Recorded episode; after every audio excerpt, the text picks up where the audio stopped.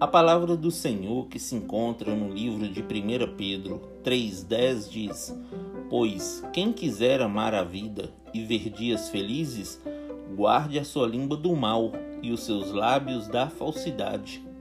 Olá, irmãos, a paz do Senhor.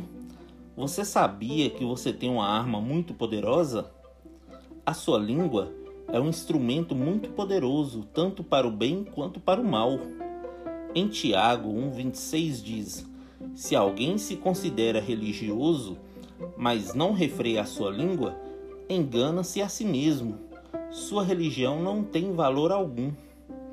Não devemos nos preocupar apenas em seguir as regras da nossa religião, mas sim refletir Jesus em nossas ações e nas nossas falas.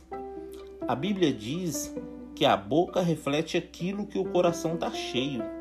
Se do teu falar só sai coisas ruins, isso mostra que o seu coração está cheio de coisas ruins. Em Provérbios 13, 3 diz assim: Quem guarda a sua boca, guarda a sua vida, mas quem fala demais acaba se arruinando.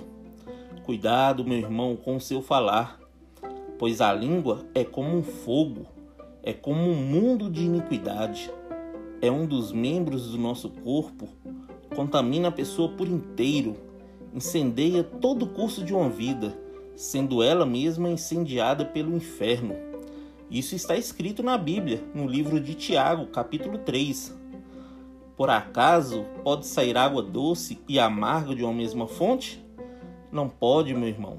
Então vigie para que da sua boca saiam apenas palavras de bênçãos.